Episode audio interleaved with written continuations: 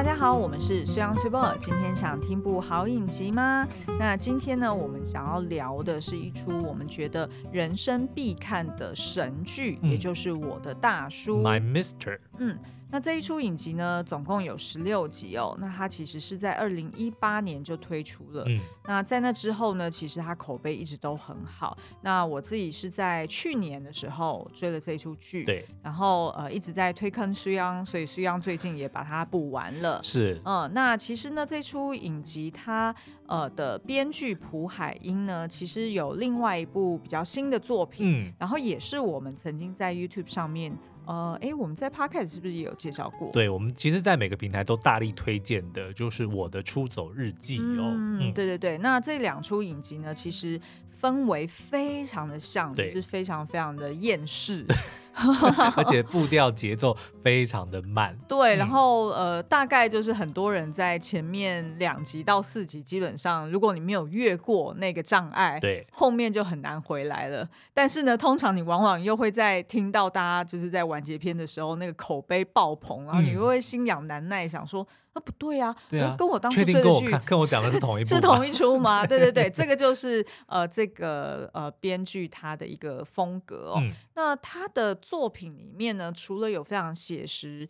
也很动人的角色设定，其实它也融入了很多呃哲学跟佛学的思想。嗯、没错，那尤其我们之前在解析我的我的出走日记的时候，也有就是用存在主义。对，尤其是尼采，我们就觉得说这个朴海英应该是非常的熟悉尼采的一些哲学哦。嗯、对对对，嗯、但我个人呢也揣测他应该呢也是非常熟悉佛学。嗯，所以他的这个我的大叔里面也有一个很经典的。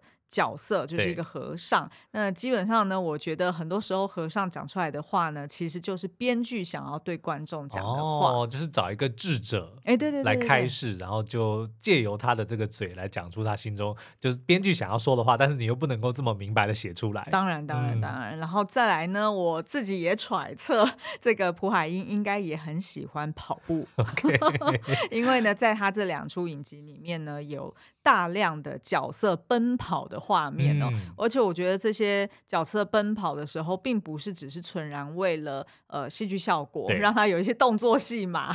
那其实我觉得呢，更多的是他想要透过这些角色呃在奔跑的时候去展现说。他们正在转变，嗯，他们正在采取行动，对，他们从被动、从厌世变成了一个主动、积极的人，哦，是一个生命力的展现，嗯，嗯没错，没错。那所以呢，其实呃，非常推荐大家看这出影集哦。不过，当然就是在二零二四年刚开年的时候，的确也是世界上发生了蛮多呃令人感到不安的一些嗯呃意外，对。那所以其实我觉得看了。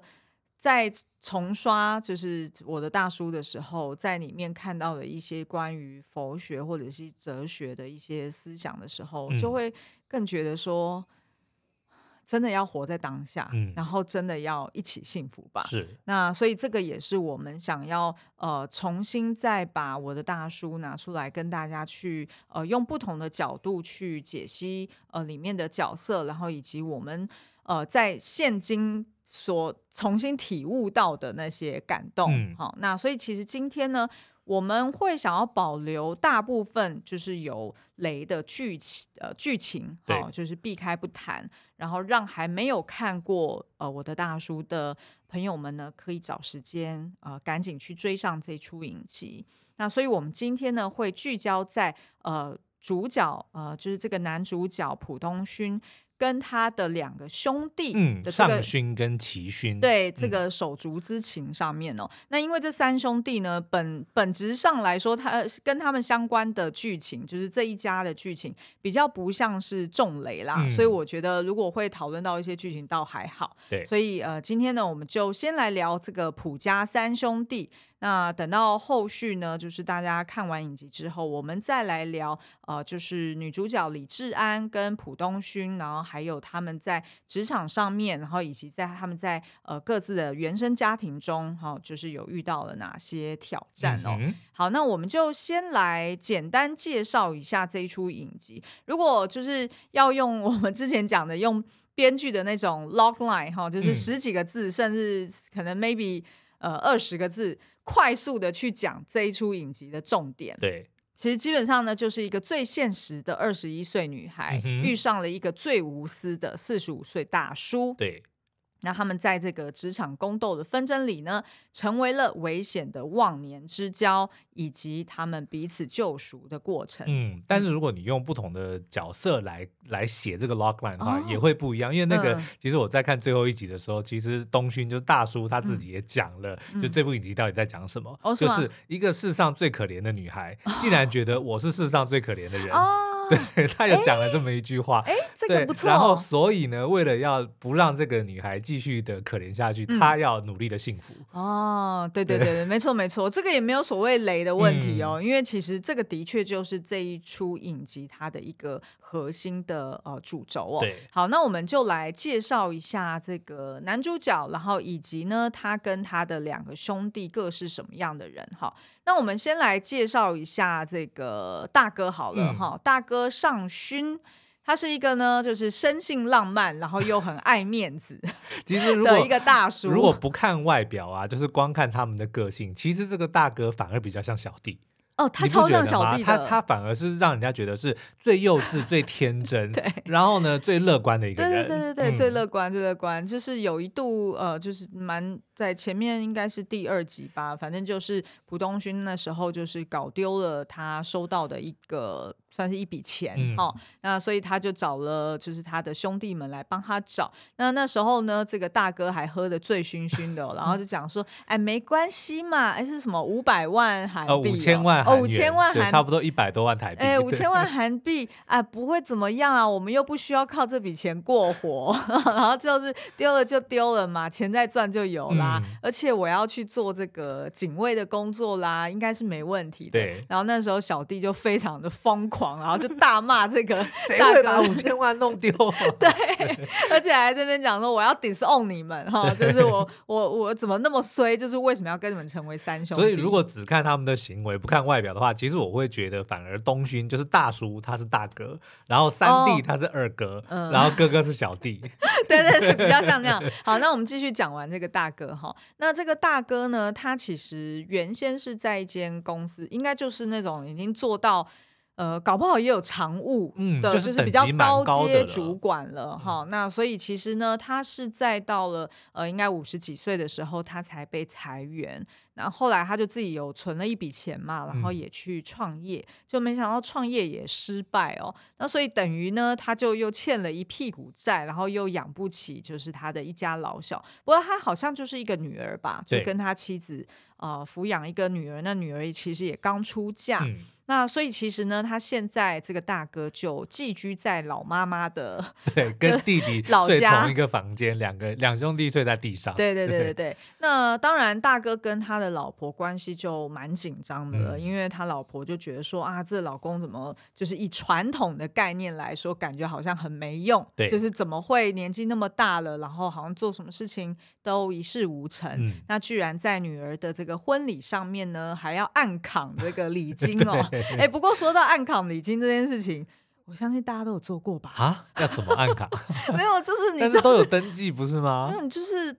那个前台收礼金的人，你请他私底下帮忙，哦，就是三千写两千的意思，这样子。对呀，啊，哦，也还好吧。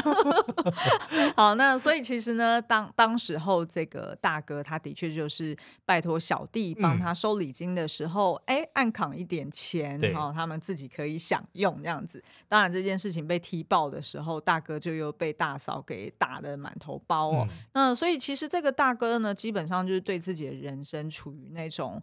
放弃的状态，对，那他就把他的人生希望都寄托在二弟，也就是我们说的这个男主角浦东勋身上。就是我的大叔的大叔，对对，我们就叫他大叔好了。嗯、然后，所以呢，就要大叔去代替这个作为大哥的自己呢，要出人头地。嗯，然后呢，时不时三兄弟聚在一起的时候，大哥的愿望呢，就是。帮妈妈办一场 非常这个风光风光的丧礼。对，我觉得这部剧另外一个有趣的地方，因为它片中有两位老人家，嗯、一个就是这三三兄弟的妈妈，对，另外一个就是女主角志安的奶奶，对。然后呢，但是常常一天到晚就会听到这两就是他们的后人，嗯，就是。这三兄弟跟这个男的，跟这小女孩，一天到晚都在讨论这两个老人家的丧礼。对，要不是就是哥哥一天到晚说啊，我希望妈妈死的，妈妈丧礼能够非常风光，嗯、大家都能够来参加，然后送的那个花篮多到要挂在墙上等等的。嗯、或者呢，就是大叔跟这个治安，就是这个女女主角就讲说，我妈的丧礼，呃，你奶奶丧礼我会参加，我妈丧礼你也来吧。对对对我们都会觉得说，老人家一定觉得说，哈，有没有搞错？有啊，所以影集一开始其实这个。当三兄弟还聚在家喝闷酒的时候，嗯、呃，就提到了这个妈妈的丧礼要怎么办呢？啊、哦呃，所以那时候呢，我们本来还不知道的人，可能乍看会误误以为说，哎，所以妈妈刚过世吗？就没想到那时候妈妈刚洗完澡，从厕所冲出来就讲说，好啊好啊，你们就直接跟我指定说，要我哪一天死一死，我会确保我自己不会活过那一天。我们在那边简直就笑翻了。嗯、所以其实为什么我们今天会选择要聊三手手足？我们就是。很希望大家不要因为前面两集好像很闷、很厌世，嗯、呃，你在那个二零二四年一开年不想要看这种影集，然后结果就跳过了。其实事实上，它里面穿插这个山手族的这个。呃，算是手足之情，嗯，真的是非常的搞笑。但是不是只有搞笑？我说实在，因为我自己有个哥哥，然后 Triple 也有弟弟。嗯、其实我们在看他们手足的这个兄弟情的时候，其实是非常感人的。对，尤其是到后面会慢慢的揭露他们之间的一些互动。对、嗯，比如说哥哥这个这样子的个性，可是其实却对两个弟弟有。非常重要的影响，而且甚至是，而且是正面的影响，嗯、只是他们有时候可能不会表达出来，但是他们其实都知道，就是有这样子的一个哥哥对他们有什么影响。嗯、所以为什么这三兄弟的感情这么好，他们之间互相的这么的爱，即使哥哥有这么多的这个、嗯、不好的事情，或者说或者说这么的失败，他们家比较不是那种传统的。呃，兄友弟恭吗？还是什么？他比较不是另类的兄友弟恭。对，他不是传统，大家传统意义上觉得说啊，老大就是特别的刻苦耐劳，嗯、或者是呃特别的优秀，会照顾弟妹，比较不像是这样。甚至连他妈妈也是一天到晚就骂那两个住在家里的儿子是高学历的废物。哦，对，这这句话真的好伤哦。可是呢，他们也他们也不认为妈妈在侮辱自己，就是他们之间就是这一家人的互动非常的。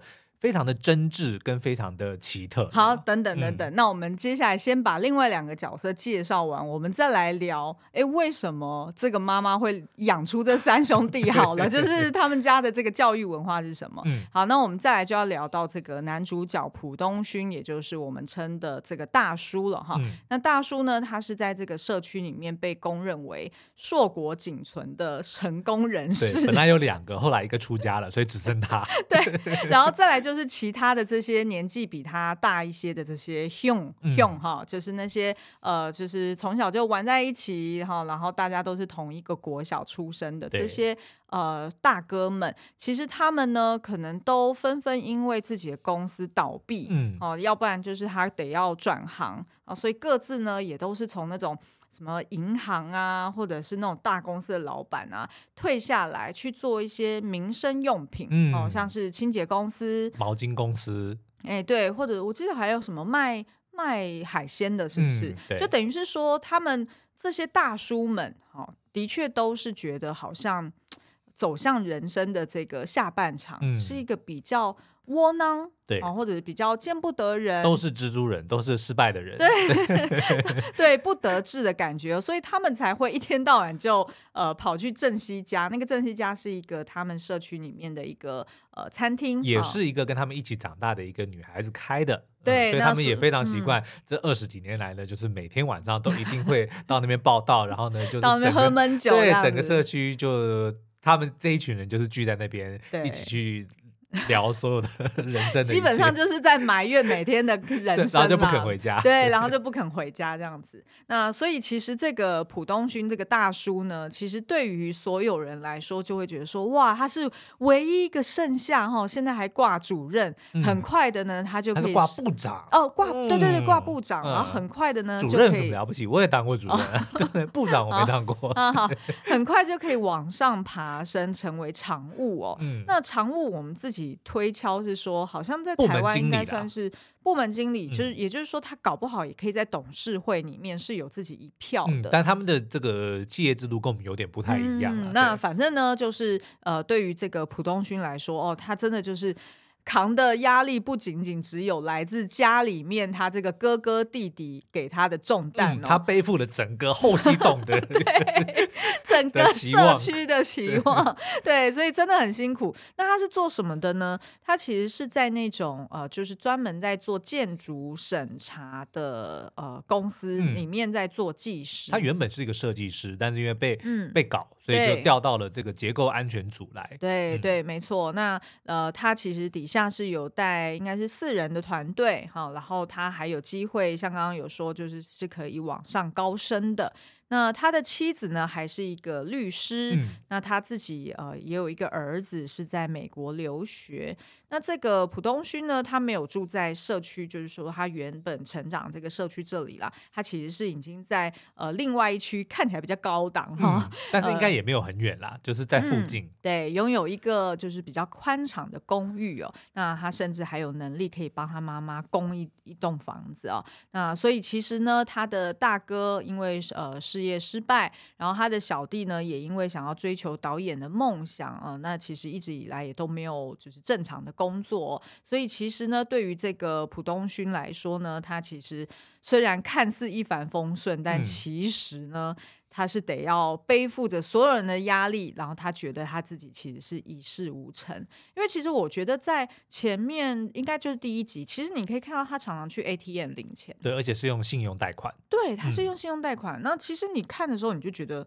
嗯，不太对劲啊。嗯，照理来说应该是家里中产阶级嘛，对，应该是比较精英一点的哦。所以怎么可能你还需要用信用贷款呢？那就是因为他原生家庭时常都会有一些比较大笔的开销，所以真的是蛮辛苦的。好，那我们再来看看，就是这个小弟好了，齐勋。对，这个小弟呢，他的个性就跟这个。大哥跟二哥非常不同了。哎，我们刚刚还没有提到二哥的个性。嗯、二哥就是比较闷，对啊，他基本上浦东勋不管是在公司还是在家里呢，你会发现浦东勋好像是。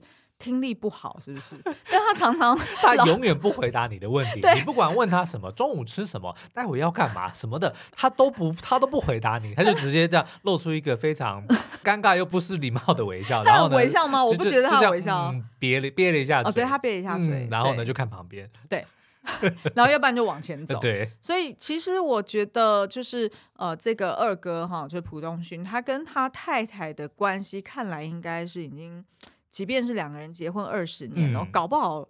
感情不好已经十几年了，已经貌合神离很久了。应该孩子出生没多久开始啦。嗯嗯，因为其实你从他办公室的桌上也可以看到嘛，他只放他儿子的照片。对，那他也没有呃，就是时常跟他老婆的互动，也只是例行的去问说，哦，我现在要回家，要帮你买什么吗？然后呢，老婆就会嫌他烦。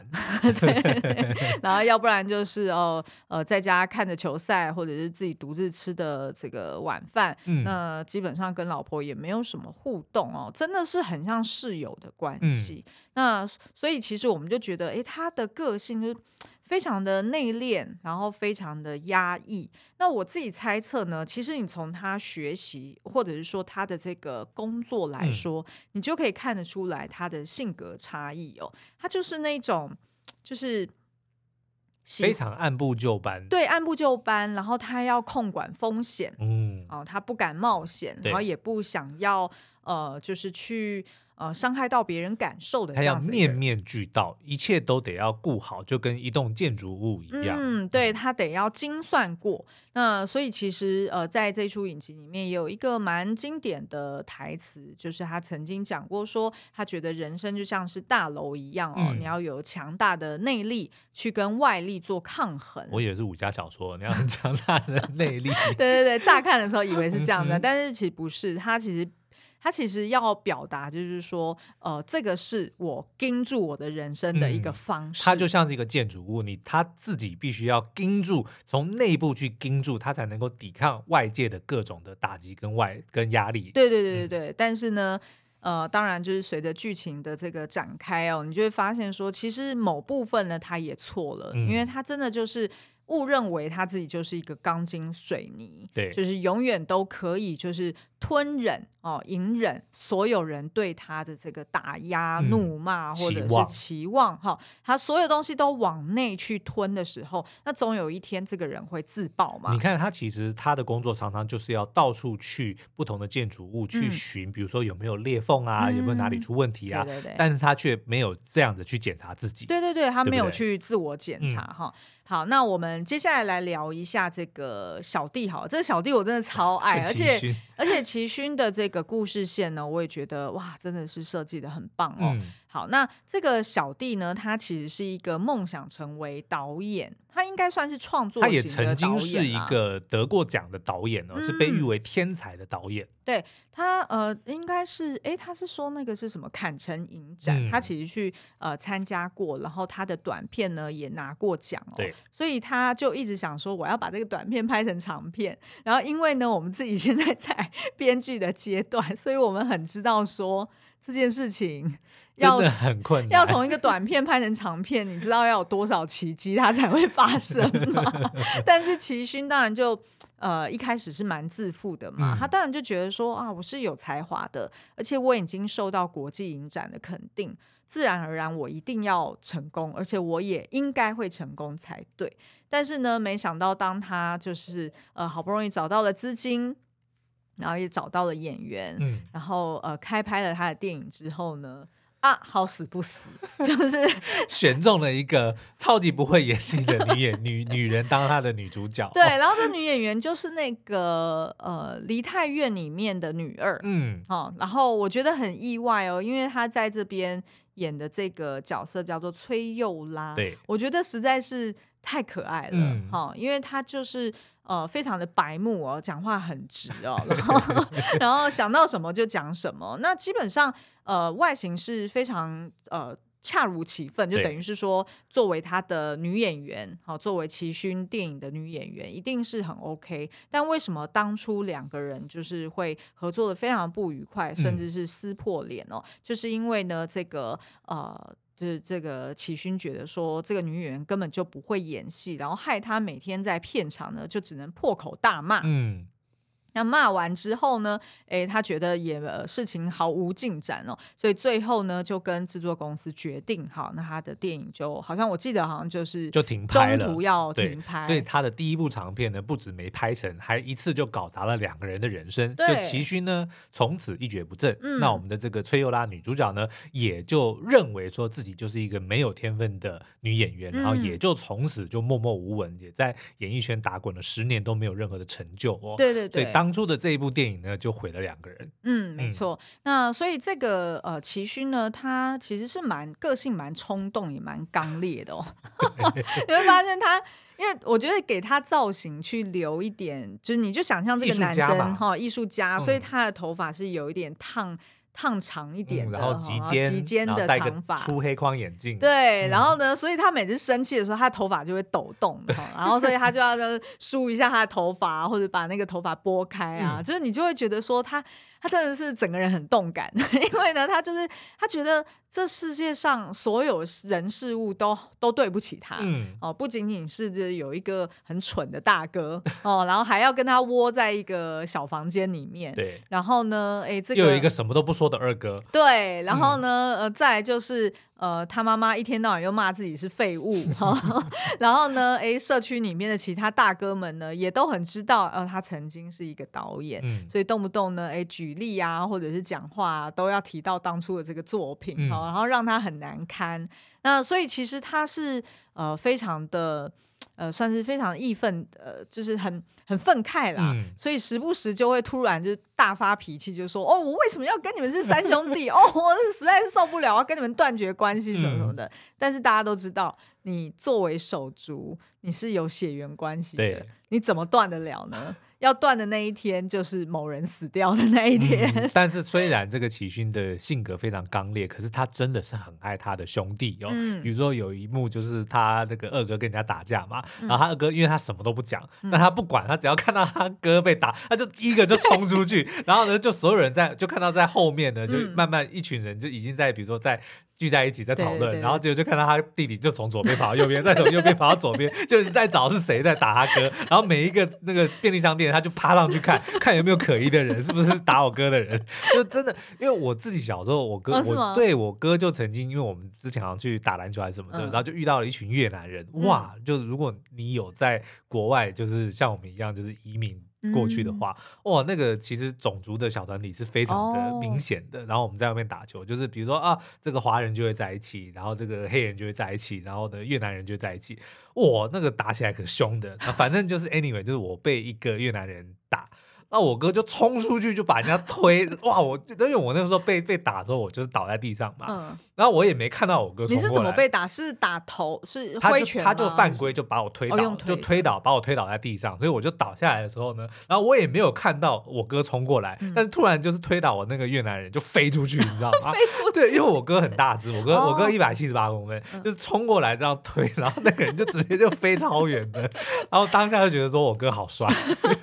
那齐勋就是这样，你知道吗？嗯，对啊，对啊，对啊，嗯、他就是想要保护他二哥啦。对那其实齐勋自己就有讲过，他说呢，从小到大，他呃，其实因为作为小弟嘛，年纪最小，所以其实呢，呃，就是每次妈妈要打人的时候，或者是兄弟们闯祸的时候，他也不知道什么时候要哭，嗯、因为他、哦、这段我好感动、哦，因为他分不清楚事情的轻重缓急嘛。嗯、那所以呢，当他看到大哥哭的时候呢，他就想说，哦，那我要跟着哭。对，但是等等，他发现哎，二哥怎么都不哭？嗯，然后他就想说，哦，那既然大哥哭，二哥不哭，那应该还好吧？嗯，然后慢慢的，他也发现说，哦，好像总是这样哎，每次三兄弟闯了什么祸，然后就是大哥每天都哭，哦，每次都哭，什么事都哭，对，什么事都哭。然后但是呢，二哥还是一样，什么事都不哭。那他就觉得说，哦，那这样子就 OK 了。对。可是当只要二哥如果开始哭，嗯，他就会很紧张。对。对，那我觉得这很正常啊。是，然后他的、就是、他用的字眼说他被他二哥驯服了。对，这这个我觉得其实是一个非常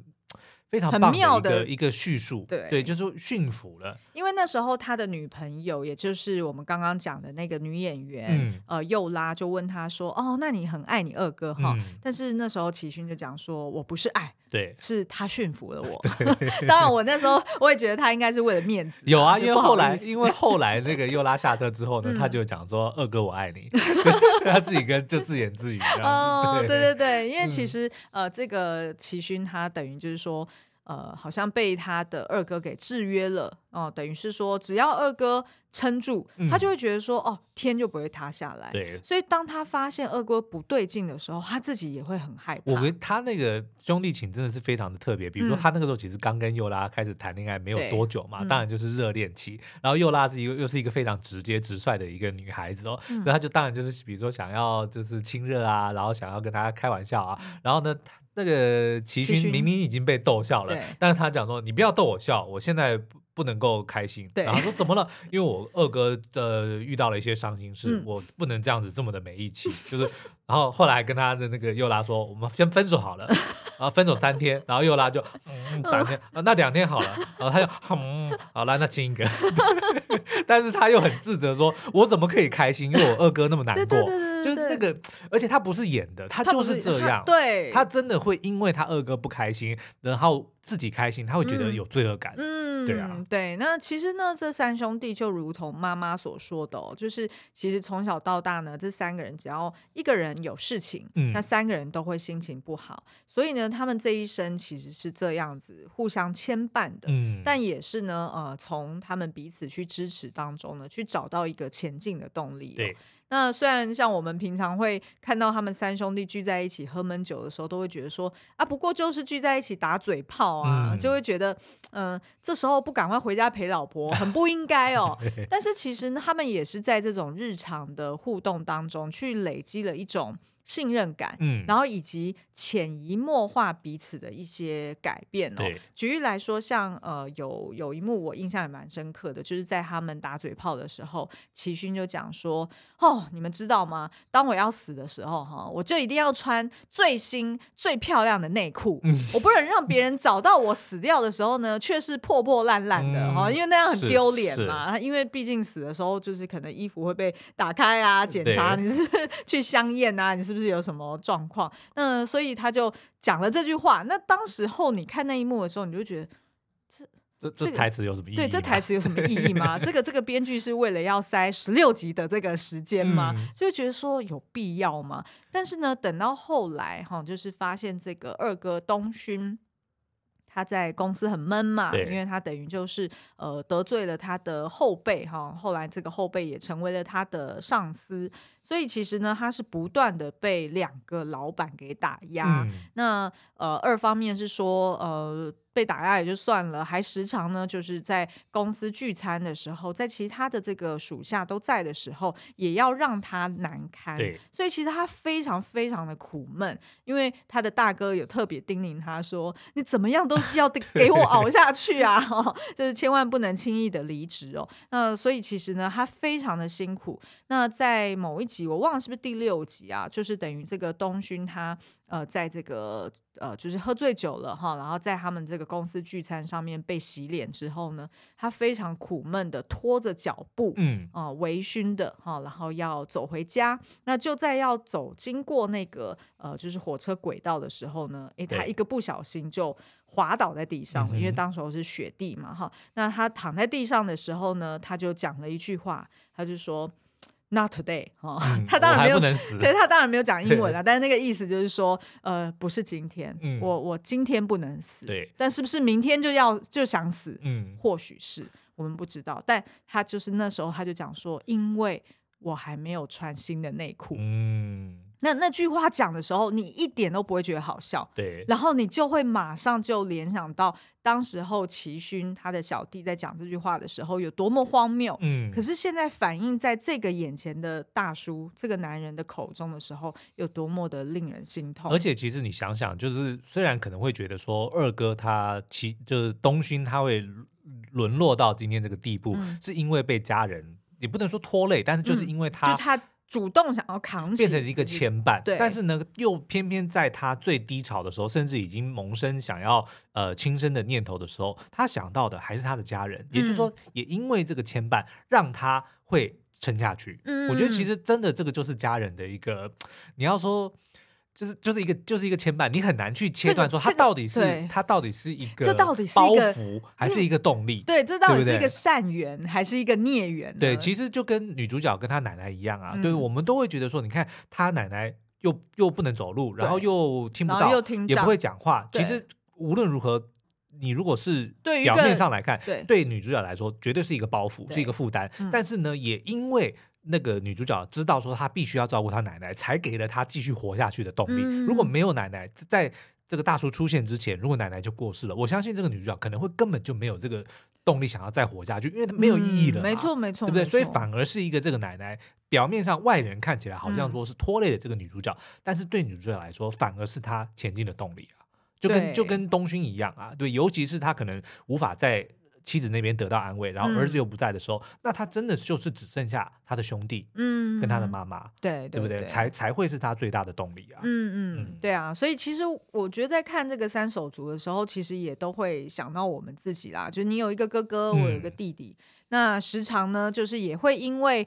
呃，就是兄弟或者是姐弟之间一定有很多的争执，嗯，那在争执的时候就会忍不住在那边想说，对方真的是只会那边扯我后腿，对不对？一定会这样想，哦、嗯，这这很正常的。那也不要去算是叫做什么，就是鞭打自己，嗯、就不要不要责怪自己为什么会有这样的念头，就是你要全然的接受这件事情。你才可以学会全然的放下，嗯、因为如果你不去接受说，哦，我也是一个正常人，我我我当然也会有低落的时候，会嫌弃自己的手足的时候。嗯、你如果不接受这个事实，对，那你就更不可能去照顾到自己。嗯，那当你没有照顾好自己的时候，你又要怎么能够成为你的手足的支柱呢？嗯，好，那所以其实我觉得，呃，这出影集它到。呃，应该说贯穿全剧，它其实都是要表达这件事情。是，而且你看，就是、嗯、呃，我们可能外人会想说，你看，因为当后来呃，大叔就东勋，他把这个治治安，就是女主角带进了他们这个生活圈的时候呢，会发现说，哎，所有的人都这么的对治安这么的信任，然后瞬间就接纳他，让他成为成成为这个这这一群人的一份子。尤其是这两个兄弟，你看他哥哥到后面甚至还愿意把他的私房钱拿出来，去赞助治安的奶奶去办丧礼这件事情，就是你会想说，怎么可能就这样做到？但是呢，就是因为他们三兄弟，至少这三兄弟之间。他们的信任是非常的强烈的，嗯、所以如果今天大哥就是治安是二哥带进来的人，对，那大哥跟小弟完全就是毫一点都不会怀疑的，就会接受这个人，嗯、因为他是我弟弟带进来的，嗯、我弟弟相信他，我们就会全然的相信他。嗯、我弟弟认为他是个好人，他就一定是个好人，嗯、就是可以感受得到他们三兄弟之间的情谊，就是已经深到这个样子，然后他们会为了彼此做出所有的牺牲。然后你看那一幕，就是当那个呃。他们大哥跟三弟不是要送菜去给那个二哥家里嘛？嗯、然后他的老婆在嘛，就是二哥的老婆在。然后就是当小弟发现说老婆外遇这件事情，嗯、哇，那一幕也是真的非常的深沉。哦、那那个三弟只是一开始吉勋只是试探性的说你不会外遇了吧？哈哈，就有点开玩笑。对，然后他老婆不讲话，他他弟弟吓死了。对啊。说你可不可以？你你要否认啊！你一定要否认，因为他不能够接受这件事情。嗯、他不，他，因为他如果他哥哥的世界崩坏了，他的世界就要崩坏了。而且而且他一直以来都很。很很怎么讲？尊敬他的二嫂，很尊重他二嫂。嗯，好，那我们接下来也可以聊，我可以，我觉得可以，maybe 可以聊一聊这个婆婆，对啊、呃，这个这三兄弟的妈妈。嗯、因为其实呢，这个也是我在看剧的时候第一次没有看出来，我是到第二次的时候我才注意到这个细节。嗯、也就是呢，其实呃，为什么这个就是男主角哈，这个朴东勋他的太太会跟他的关系。